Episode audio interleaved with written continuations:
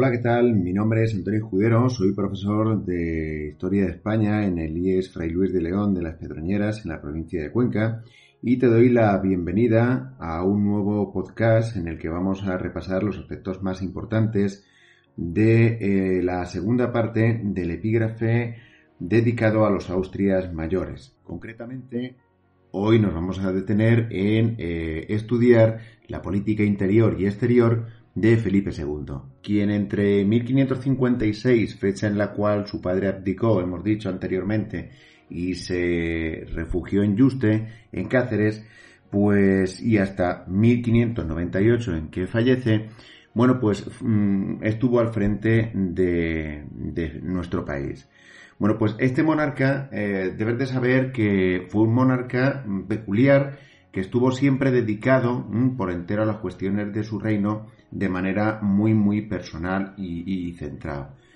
Vamos a establecer eh, una clara división. Eh, por un lado vamos a analizar la política interior de este monarca y por otro lado la política exterior. En cuanto a la política interior, habremos de decir que uno de sus primeros gestos fue el establecimiento de la corte en Madrid. También es verdad que ayudó a consolidar y a reestructurar las instituciones que ya en tiempos de los reyes católicos Isabel y Fernando habían contribuido a levantar. Y esas instituciones Felipe II las puso al servicio del poder real. Fue también eh, defensor del catolicismo más ortodoxo y en base a este, esta defensa del catolicismo más, más mm, puro ortodoxo o en algunos casos intransigente, vetó la importación de libros, prohibió cursar estudios en el extranjero y también pues eh, contribuyó a eh, sofocar la revuelta de las Alpujarras granadinas en 1568, después de que a estos les hubiesen, les hubiesen acusado, a los moriscos me refiero, de actuar eh, en connivencia con los ataques berberiscos y turcos sobre el Mediterráneo. Al mismo tiempo, pues les subieron los impuestos sobre la seda, les expropiaron algunas tierras, les pusieron trabas sobre el uso de la lengua, de la vestimenta y de sus propias tradiciones. Por todo ello, pues claro, en la zona de las Alpujarras granadinas, los moriscos se levantaron en armas contra, contra el monarca. Por otro lado, también Em, hay, dos, casos, dos hechos que ayudan a alimentar un poco la leyenda negra que circula en torno a este, a este personaje, a este rey, que es Felipe II. Por un lado, pues eh, la leyenda en torno a, a, su propio hijo don Carlos, al cual parece ser encerró por celos y al final acabó con su vida. En segundo lugar, el caso famoso de, su secretario Antonio Pérez.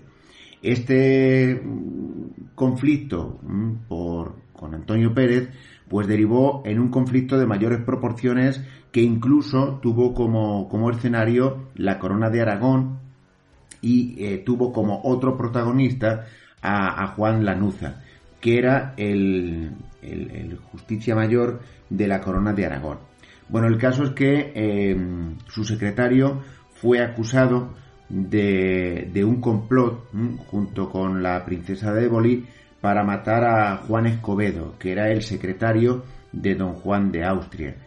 Al final, eh, tanto la princesa de Éboli como Juan Lanuza fueron apresados, pero este logró escapar a la corona de Aragón. Allí se refugió al amparo del Justicia Mayor de Aragón, que era Juan Lanuza y Juan Lanuza se negó a entregar a, Antonio Pérez al monarca, a Felipe II.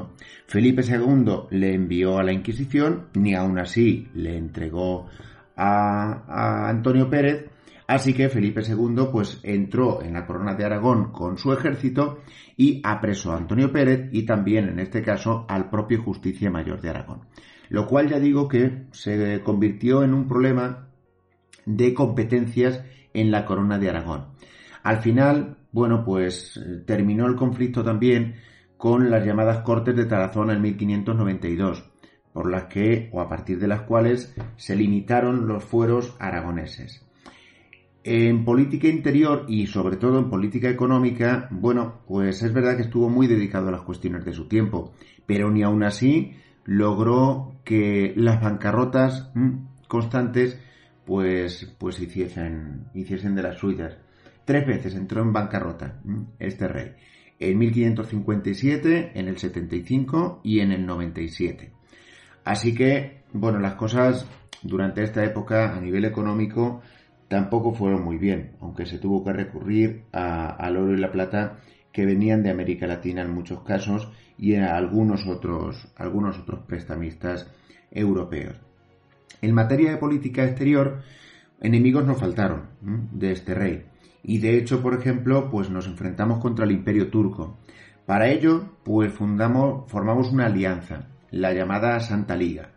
Y esa Santa Liga, pues en, en unión con Venecia y con el papado, se enfrentó en la batalla de Lepanto en 1571 contra las tropas de Solimán el Magnífico.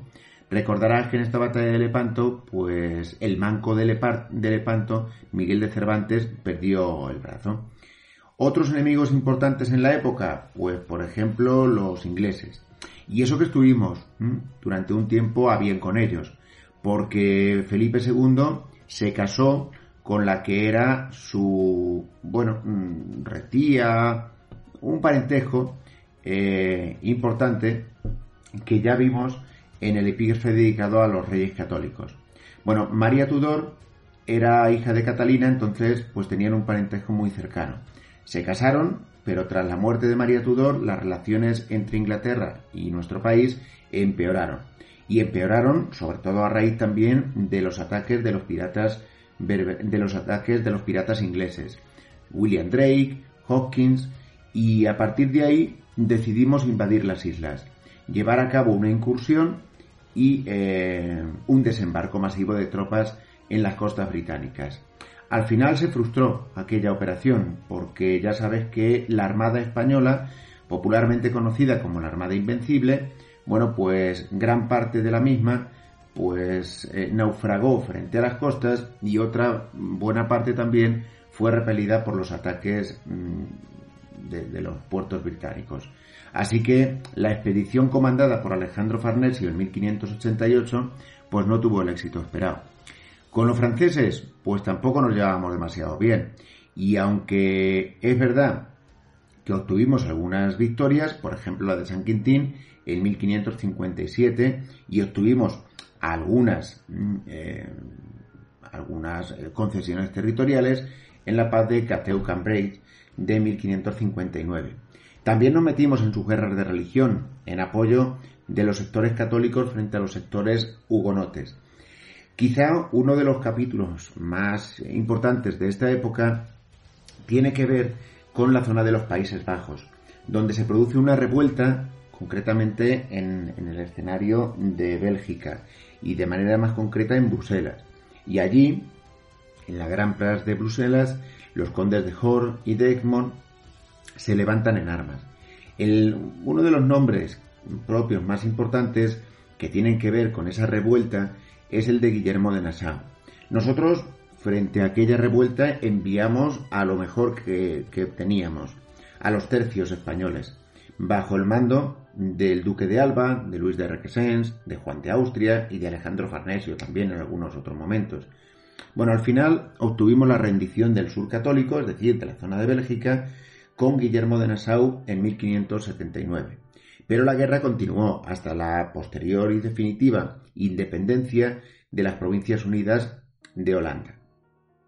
Con los portugueses no nos llevamos mal durante esta época, Nuestros vecinos, por ejemplo, se incorporaron a la corona española en, 1550, en 1581 y estuvieron con nosotros, bueno, pues hasta que quisieron en 1640, con la llegada de los Austrias menores y del conde duque de Olivares. Bueno, en definitiva, este, este la segunda parte del epígrafe se dedica a Felipe II, política interior por un lado, ya sabes, política exterior por otro. Un saludo